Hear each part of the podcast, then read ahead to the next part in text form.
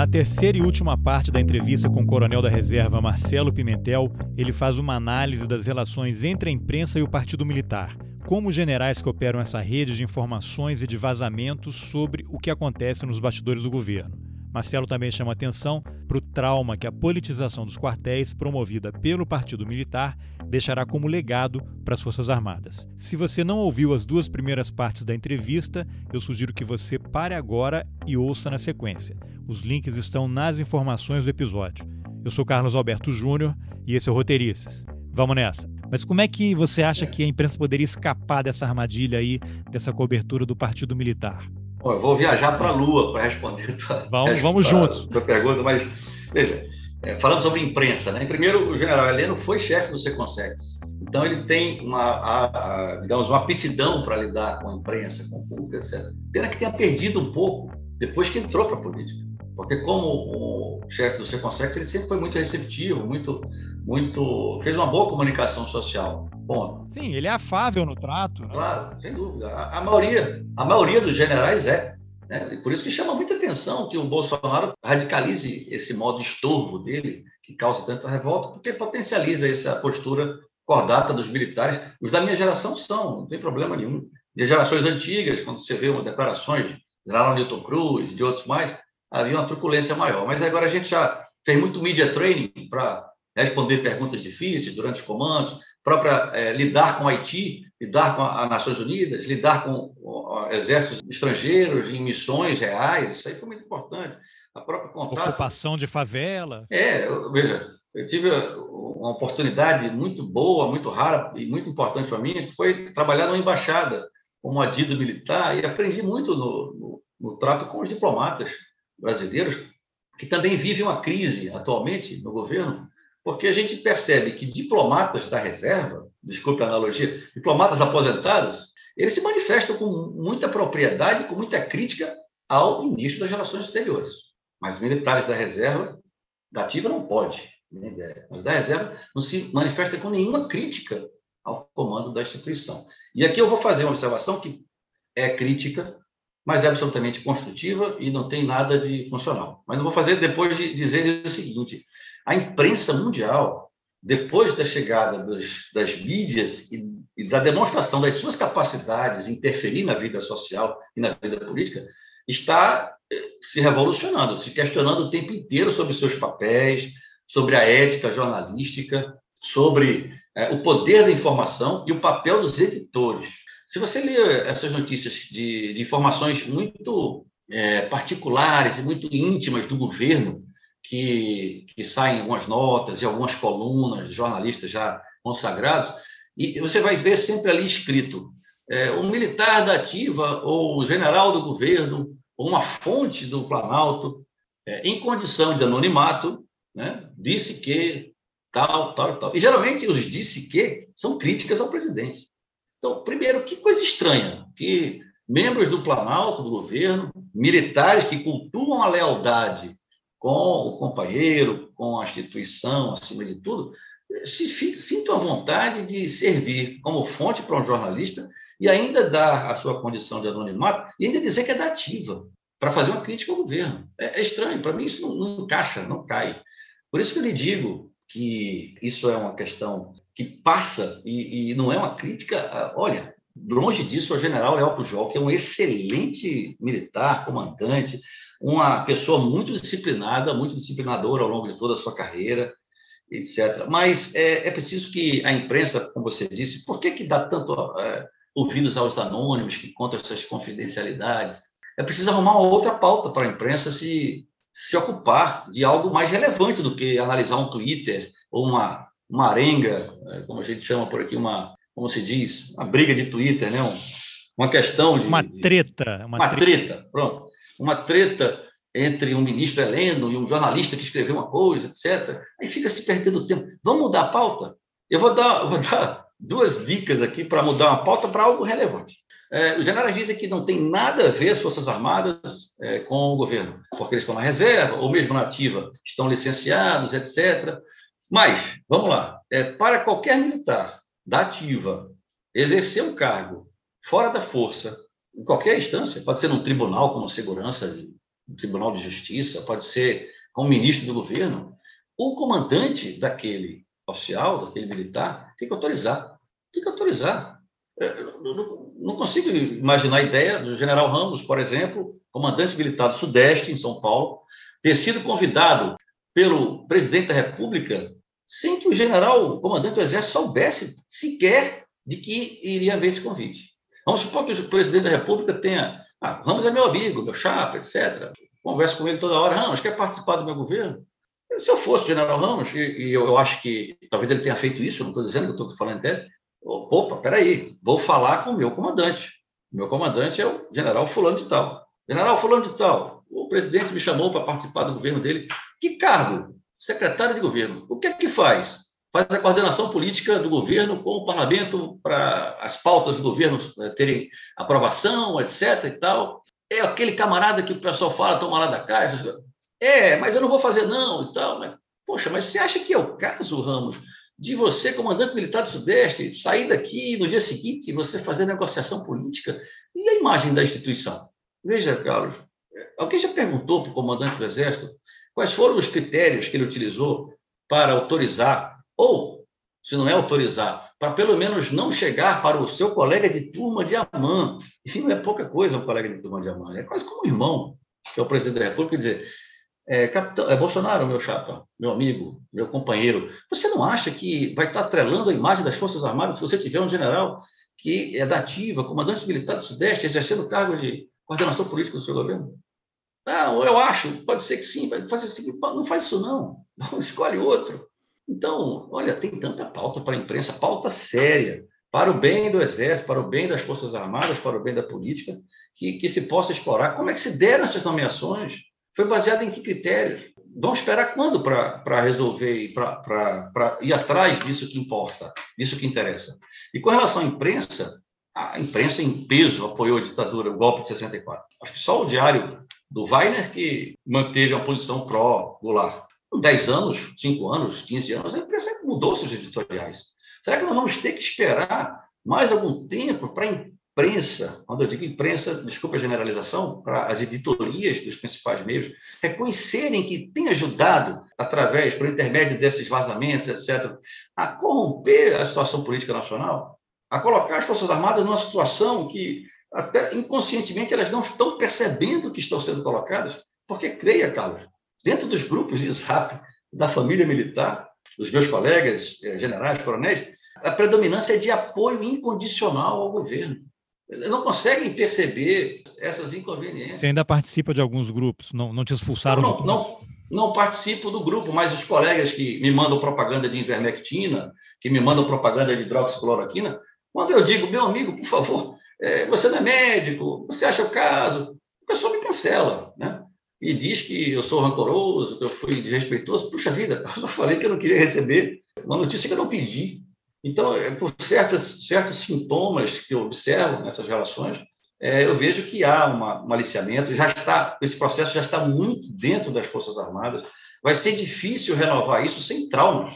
E seria muito triste que se tivesse que tivesse que acontecer um fato grave de ruptura, etc., para que a gente se revisasse, para que nós nos revisássemos quanto à nossa conduta ética. A observação que eu fiz em relação às nomeações é, também tem um detalhe. É, há punições de militares da reserva por manifestações políticas, se considera, desconsidera a lei que eu licitei, 7.524, para enquadrar o militar no RDE, que é o Regulamento Disciplinar do Exército, por alguma. Ah, ofendeu a instituição, quando você se refere, usa uma expressão para dizer, oh, o Exército está se bolsonarizando, ofendeu a instituição, puna-se. Desde quando bolsonarizar é ofensa? Eu acho que não é. Ou o general fulano é, cometeu mentira, está falando mentira. Eu acho que o golpe de 64 foi golpe. Ele está dizendo que é uma, é, uma revolução, uma contra-revolução. Aí o militar enquadrado no, no número tal, porque ele respeitou um superior hierárquico. O superior hierárquico não está exercendo função militar, está exercendo a função, por exemplo, de porta-voz. Está né? Tá sendo a voz do presidente. Se o presidente mente, estou falando em tese, o presidente mente e o porta-voz repete as falas do presidente, muito bem. Então, existe um número no RDE que enquadra, que relaciona as transgressões disciplinares, que é o número um, é o faltar a verdade. Ora, se o militar da reserva pode punido, desconsiderando a Lei 7.524, porque fez uma crítica ao governo, fez uma crítica a um general, etc., uma posição institucional do Exército de interesse público, porque um militar de reserva que falta com a verdade, não é enquadrado. Por que, Carlos? O militar de reserva, porque o número 2, se o número 1 um é faltar a verdade, o número 2, ou o número 3, eu não me lembro agora, é utilizar-se do anonimato. Ora, generais em jornais, você consegue ter jornal. Está escrito todo dia. Um oficial ou um general da ativa em condição de anonimato deu a seguinte declaração. Ora, tem uma transgressão. Descubra-se quem é o autor. Porque se você não pune uma transgressão, você está é, reforçando que ela seja repetida e, e acaba se generalizando como uma conduta irregular. Então, tem pauta, Carlos, tem muita pauta é, para a imprensa. Eu sei que às vezes é mais fácil você lançar uma notícia é, tormentosa, né? É, eu um livro sobre a tormenta, muito bacana, legal, você vai contar confidencialidades. Mas você está colaborando para quê? Eu estou aqui arriscando, estou aqui me expondo para fazer uma crítica que eu acho que é uma crítica ética e absolutamente construtiva ao Exército, às Forças Armadas. Por que também o jornalista não pode se arriscar um pouco de perceber que ele está sendo, às vezes, enredado numa narrativa que, que uma, uma, narrativa que tem verdades, claro, porque senão não seria crível, mas que ela tem uma finalidade política. E ele perceber que ele está sendo instrumentalizado para essa narrativa ser difundida, etc. Por isso que eu digo, quando o general Santos Cruz, por exemplo, que quem respeito muito, passa a ser figura carimbada nas análises políticas, nas conjunturas de cenário. Quando você vai ouvir, eu às vezes vejo uma chamada, aí escuto as palavras do general Santos Cruz. Ora, se eu for ver aqui a televisão, ou jantar, almoçar aqui em casa, as críticas serão as mesmas, não há nada de especial. E ninguém pergunta, ou muito raramente se pergunta, o senhor já se arrependeu? O senhor é, acha que cometeu um erro ao apoiar o presidente, o candidato Bolsonaro? O que é que o senhor acha da participação de militares? O senhor acha que, que também não, não, a sua atitude não é somente para continuar na ribalta política e ser capturado ou servir de isca para continuar na política? Porque é isso que o general Santos Cruz faz. É, certamente ele vai disputar algum cargo político. Então, essa aparição exagerada dele e de outros, o ex-porta-voz, por exemplo, se eu não me engano, tem uma, uma coluna em algum jornal em que escreve e faz, naquilo que eu consegui entender dos textos, críticas ao presidente. Mas será que ninguém perguntou? Ué, mas o senhor foi porta-voz durante um ano e meio. O, senhor, o que, é que o senhor acha da sua atitude? Não estou perguntando da atitude de terceiros. O que, é que o senhor acha da sua atitude como chefe do Centro de Comunicação Social do Exército de exercer o cargo de porta-voz de um presidente e ser, e ser a sua voz política? O senhor acha que ninguém seguiu o seu exemplo? O senhor acha que isso é uma boa referência? Que esse é o papel do militar? Se ele acha que é, aí tem alguma coisa errada. E a gente, se ele pode apoiar o governo, eu posso criticar o governo, posso criticar a postura, já que ele virou político, né? Ele ou qualquer outro general atua politicamente, tem que receber a crítica, se quiser ouvi-la e debater, ótimo. Se não quiser, é, também tudo tranquilo. O importante é que os militares sejam ouvidos, mas não somente aqueles que se apresentam como dissidentes, quando a gente sabe que a dissidência ali é, tem a profundidade de uma poça d'água no asfalto liso de Brasília. Não é dissidência. E Marcelo, você já recebeu alguma punição, advertência pelas suas opiniões? Eu sei que você escreveu um artigo para a Folha de São Paulo uma vez e teve ali uma, não sei se foi punição, uma advertência. Você pode contar o que, que aconteceu e se você eventualmente recebe recado, ó, estão de olho aí, pode ter uma punição. E que tipo de punição é? Você vai perder a aposentadoria, vai ter uma multa, pode ter uma prisão? O que, pode acontecer com você? Olha, para você, eu vou responder exatamente o que você me perguntou, mas é, basta você ver o comportamento de apoiadores do presidente, embora eu acho que isso seja um tanto artificial, ou se não artificial, potencializado mais do que realmente ocorre com a, essa médica, essa doutora, que foi cogitada para ser ministra da Saúde. Né? Sem nem cogitar e sem fazer nenhuma crítica diretamente ao governo, só uma crítica em tese ao métier dela em relação à pandemia, ela sofreu todo tipo de ataque. É, e ela é civil. Né? Eu sou militar. Então, você pode imaginar é, que tipo de, de exposição, desde que foi publicado, desde as minhas posições dos grupos de zap da minha turma, mas principalmente depois da publicação desse artigo na Folha de São Paulo, um artigo absolutamente sóbrio, sobre uma crítica à associação da imagem, da indevida associação da imagem do Exército à candidatura Bolsonaro, eu passei a ser monitorado e observado bastante, eu, sei, tenho consciência disso, é, absoluta. Né? E, e, infelizmente, apesar de ter tido uma carreira de 38 anos sem qualquer processo disciplinar, sem nenhuma, sem nenhuma advertência, muito pelo contrário, né?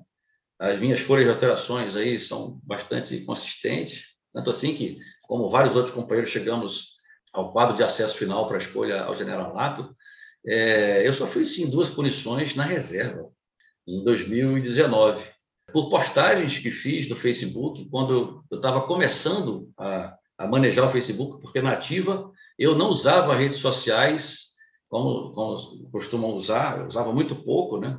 mal sabia operar. Então, uma das observações, eu fiz uma crítica, uma postagem crítica, é, linkando uma reportagem de jornal sobre, é, em, 2000, em março de 19, exatamente há dois anos, né, estava se discutindo como as Forças Armadas iam, sobre o governo Bolsonaro, rememorar ou comemorar o golpe de 64 e a ditadura. E houve um incidente que o porta-voz falou que haveria uma comemoração. À noite. Porta-voz Rego Barros, né? É, porta-voz, que era o general da Ativa. Não foi eu que coloquei o general da Ativa para ser porta-voz e falar de política. E eu, e de noite, o presidente, pressionado por políticos, etc., talvez por sua assessoria, disse que não, não mandei comemorar nada, foi só rememorar. E, e aí, quando saiu a ordem do dia, a ordem do dia, assinada pelos, pelo ministro da Defesa, pelos comandantes, se referia ao golpe e à ditadura como revolução, como movimento.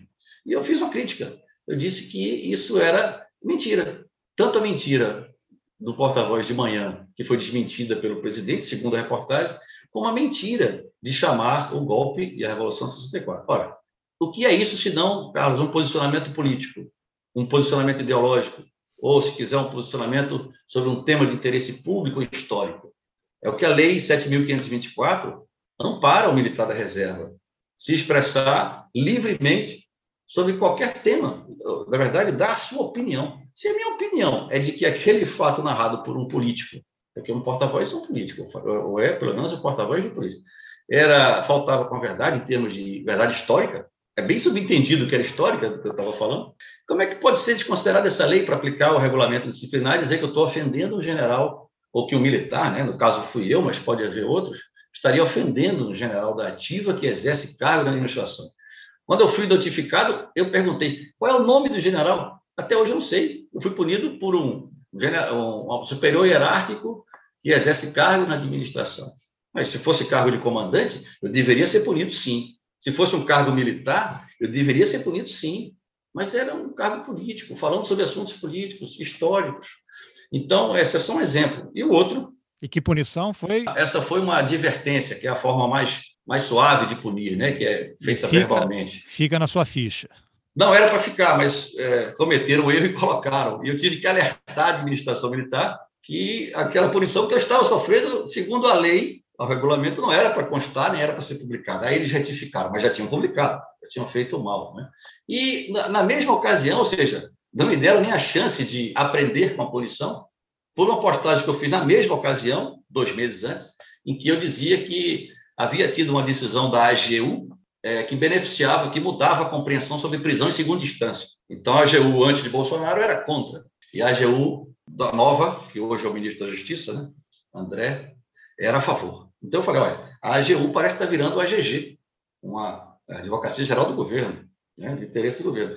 E eu fico preocupado que o Exército Brasileiro, que esse B de Exército Brasileiro, deixe de ser a bandeira de todos os brasileiros, independentemente de, de ideologia, de política, e passe a ser de Bolsonaro, ou de Bolsominho, sei lá, uma, uma expressão dessa. Fui punido, repreendido por ter ofendido o Exército Brasileiro. Porque eu, eu perguntei, por favor, aponte na postagem a ofensa, a, a palavra é, ofensiva. Até hoje estou esperando. Eu deduzi que fosse a palavra bolsominho, Bolsonaro. Fui procurar no dicionário, não encontrei a palavra bolsominho. Não consigo enxergá-la como ofensa, porque eu chamo companheiros, colegas, às vezes, ou, oh, fulano é bolsominho, não é bolsominho. E mais importante, Carlos, aquilo era uma crítica de natureza política, histórica, porque havia militares do Exército da ativa exercendo cargos de natureza política. E era para ser compreendida sob o contexto da crítica, mas desconsideraram a lei e aplicaram o regulamento. Então, eu peço, seria interessante que a imprensa, os jornalistas, perguntassem às autoridades Esses militares que faltam com a verdade na reserva, exercendo cargo político, para eles vale a lei da manifestação eh, de opinião política livremente, independentemente dos regulamentos disciplinares, ou só vale a regra para quem apresenta crítica ao governo? Ou aos militares que estão no governo exercendo função política, não me comandando, não sendo generais, mas sendo políticos. E se são políticos, podem ser criticados, inclusive por militares. Nós sempre fizemos isso na reserva. E qual foi a, a segunda punição? Foi qual? essas duas. Foi uma repreensão. Essa sim vai para os assentamentos, que na verdade fica registrada no órgão de, de nativos e pensionistas, né, já que não tenho mais alterações, só nativa. Eu, isso me contrariou muito, me deixou muito abalado, porque eu, eu, nunca fui punido. Além desse aspecto psicológico, tem alguma consequência prática, assim, em termos de remuneração, não, é, é punição, pensão? É, talvez, se eles interpretarem de novo dessa forma, a próxima seja uma detenção ou uma privação de liberdade, uma prisão administrativa.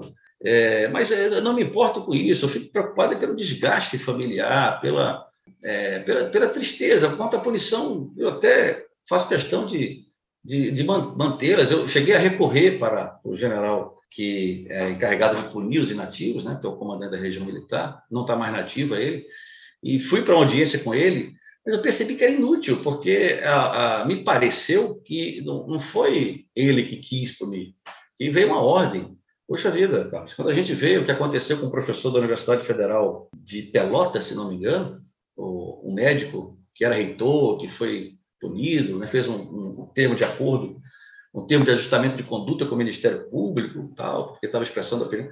É, isso, isso realmente é o resultado da militarização da sociedade, ou seja, são regras disciplinares que são muito próprias do militar nativo, que estão contaminando a vida social nas universidades, na expressão da opinião política. Tem gente sendo processada por lei da segurança nacional, a lei de 83, que já deveria ter sido revisada há muito tempo para se adequar, sem dúvida, ao ordenamento de lei de 88, e continua servindo de amparo para o rapaz aí, o, o youtuber, influência, Felipe é, Neto. Felipe Neto, né, sendo importunado por, por apresentar um, a opinião dele sobre uma crise que, que está vendo. É, não foi ameaça, não foi nada, simplesmente é uma opinião.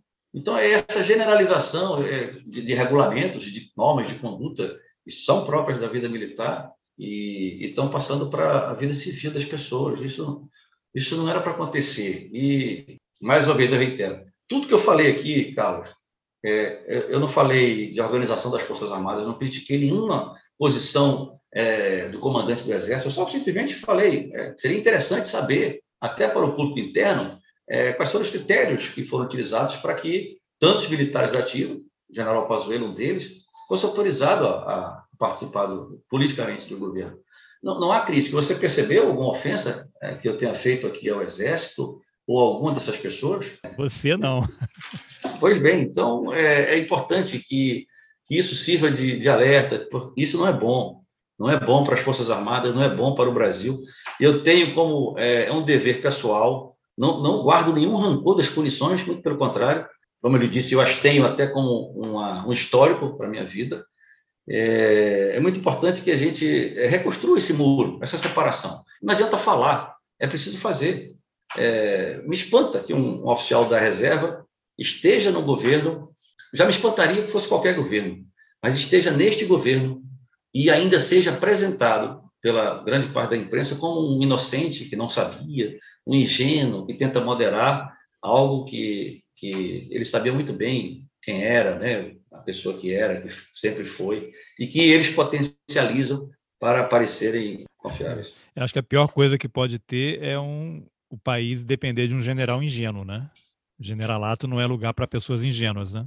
Eu acredito que não. Marcelo, então eu queria que você, de forma resumida, o que tem nesse capítulo do livro que você escreveu, o capítulo chamado A Palavra Convence e o exemplo arrasta, a gente falou um pouquinho ao longo da entrevista, mas que você desse uma amarrada resumida aí para quem está muito interessado em saber o que tem e que finalizasse com um comentário como é que a gente sai dessa encrenca, né? A política entrou nos quartéis e como é que ela vai sair?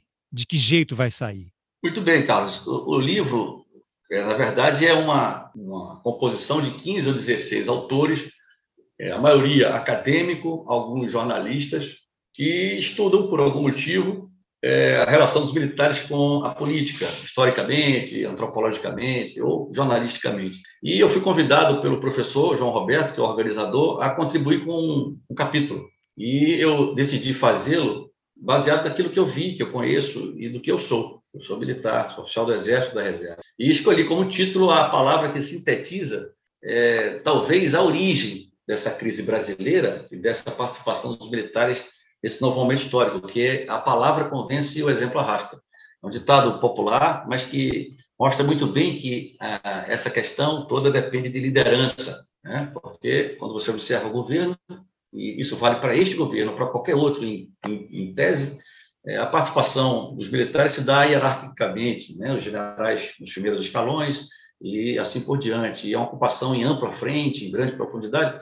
Então, quando eu senti dificuldade de, eu percebi que a, a, os acadêmicos ou a imprensa estavam apresentando o problema de forma assim bastante é, externa, talvez às vezes um pouco ou muito setorizada ou excessivamente superficial, eu resolvi contribuir fazendo uma construção retórica eh, empregando uma, um conceito que já foi utilizado por outros cientistas, que é do partido militar, para tentar explicar que esse grupo é, bastante coeso, forte, é, hierarquizado, disciplinado, em que se percebe talvez às vezes alguma característica autoritária e algumas pretensões de hegemonia de poder, até político, eles constituem uma espécie de partido político, que eu chamo de partido militar.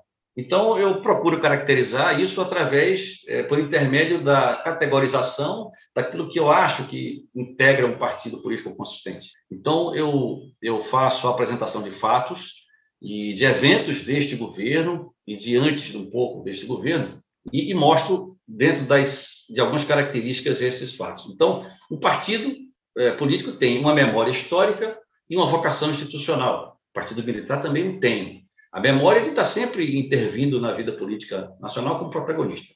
E a vocação de fazê-lo sempre com o objetivo de salvar a pátria, salvar a nação dos seus inimigos, geralmente internos. É, um partido político também tem, e este tem, uma base ideológica definida. E é inconfundível que a origem da base ideológica desse partido militar está no século XX, talvez até no século XIX, com as manifestações é, políticas e, mais precisamente, no ano de 1937, com a Intentona Comunista, que foi geratriz do processo militares, Forças Armadas, aliás, Forças Armadas política ao longo do restante do século XX e que ainda repercute hoje. E essa base ideológica, ela se difunde muitas vezes ou se dissemina para um anti-esquerdismo, um antipoliticamente correto, um antiglobalismo bastante aberto. Como todo partido, este também tem pautas de interesse corporativo e, de interesse específico, que no governo são tratados ou com exclusividade ou com prioridade absoluta, tanto na alocação de recursos, como na, na criação de programas que beneficiam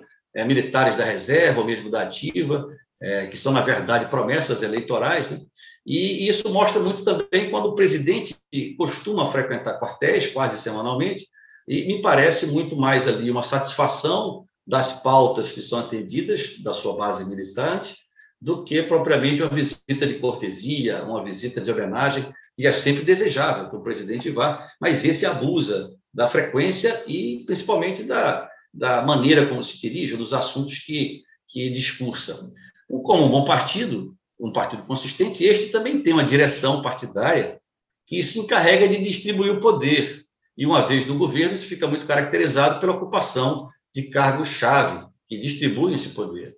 Também, como partido, uma vez no poder, há um controle em direção, sentido intensidade da, do, do, ritmo do governo, feito por esse, essa direção.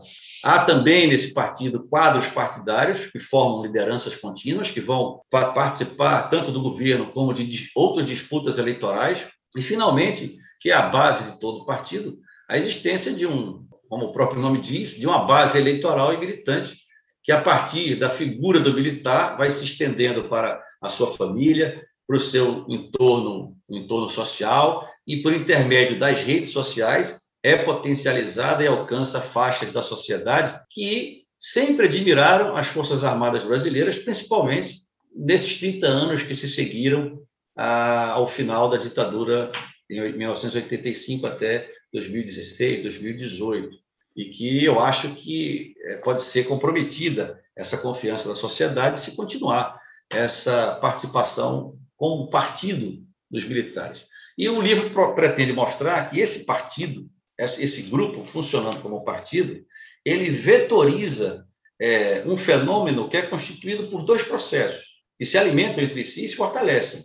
Por um lado, o processo de politização das Forças Armadas e dos militares, e, por um outro lado, a militarização da política e da própria sociedade. Esses é, dois processos, como disse, se alimentam, e é o Partido Militar que dá sentido e incentiva a evolução desse processo, que pode, no extremo, causar até riscos, ou pode gerar riscos para o Estado Democrático de Direito. É, ao final, eu apresento algumas conclusões sobre esses dois processos, uma posição, algumas conclusões de cunho crítico, é, no sentido de que é, esses, esses processos, de certa forma, é, minaram aquela muralha que eu já me referi, de separação dos dois campos, e que foi constituída ao longo desses 30 anos, e que essa muralha precisa ser reconstruída, é, de separação de, de forças armadas, de militares, da política e de governo. É uma muralha simples, construída com neutralidade política, com imparcialidade ideológica, com isenção funcional, com um apartidarismo absoluto, com um, um profissionalismo essencial e com a constitucionalidade absolutamente estrita. E como resolver esse problema? O próprio nome da, do artigo deixa muito claro, e, e, é importante que se resolva e que, que as lideranças das Forças Armadas na reserva e na ativa, porque o militar da reserva continua sendo militar, inclusive sujeito aos regulamentos, como eu bem exemplifiquei aqui a você, no meu caso pessoal, que elas se atenham à, à resolução disso, porque se isso não for resolvido e esse processo não for sustado, interrompido e regredido, é, há que se fazer uma pergunta que, que, que me preocupa, como um, um, filho, sobrinho, pai, padrasto, irmão de militares. É, onde serão, onde estarão os, os sentados os generais de 2050? Eles vão estar decidindo os rumos do Exército, ou, eventualmente, espero que não, comandando tropas em combate é, no QG, no quartel, ou eles vão estar sentados no Palácio do Planalto, numa reunião ministerial, decidindo os rumos políticos desse país.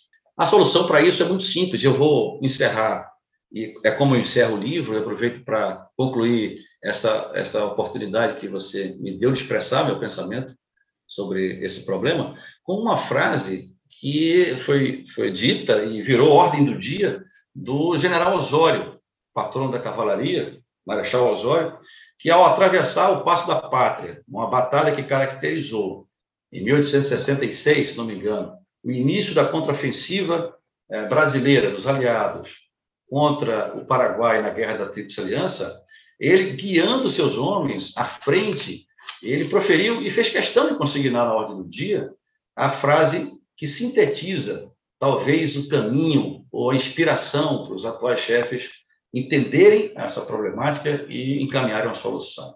Disse o Marechal Osório que é fácil a missão de comandar homens livres. Basta mostrar-lhes o caminho do dever.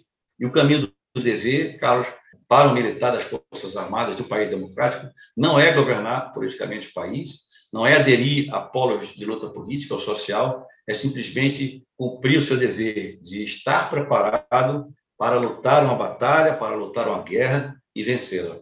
Então, eu acho que isso, do jeito que eu comecei com um exemplo arrasta, essa palavra do general Osório é fundamental para que se entenda os caminhos para resolver essa questão que me aflige pessoalmente e, e acho que deve afligir as Forças Armadas brasileiras, as nossas lideranças políticas e o país como um todo, que é um país de todos, independentemente de pretensões ou de preferências políticas, ideológicas, é, históricas ou simpatias. É um país de todos os brasileiros, as Forças Armadas devem servir a todos os brasileiros, e não somente a parcelas ou partidos. É, o partido, o partido das Forças Armadas é o Brasil, desde que as Forças Armadas não adiram a nenhum partido político. Então, eram essas as palavras, o artigo era esse. Eu espero que contribua aí com essa reflexão, com o debate nacional. E é muito importante que esse debate saia das Forças Armadas, porque é saindo delas que vai conseguir entrar nelas. porque a gente já está numa situação que é possível que nós não percebamos o, o tamanho da, da, da, enrascada que a gente é, se meteu institucionalmente, é, participando tão ativamente assim desse governo e de qualquer outro. Tá bom, Marcelo. Obrigado pela, pela coragem e pela entrevista. Muito obrigado, Carlos. Estou à disposição. Bom, essa foi a terceira e última parte da entrevista que eu, Carlos Alberto Júnior, fiz com o coronel da reserva Marcelo Pimentel sobre o Partido Militar, a politização dos quartéis e as consequências negativas para as Forças Armadas. Se você gostou, compartilhe com seus contatos. Nas informações do episódio você encontra o link para o canal de distribuição do podcast no Telegram. Vai lá, se inscreva, mande para alguém que você acha que pode se interessar pelas entrevistas. E lá você também tem o link para contribuir com roteirices. É possível colaborar com qualquer valor e dessa forma ajudar o jornalismo independente. A gente precisa cada vez mais de bom jornalismo. A gente não tem que defender fechamento do jornal. Pelo contrário, a gente tem sim é que cobrar dos jornais mais profissionalismo. Obrigado pela companhia e até o próximo Roteirices. Valeu!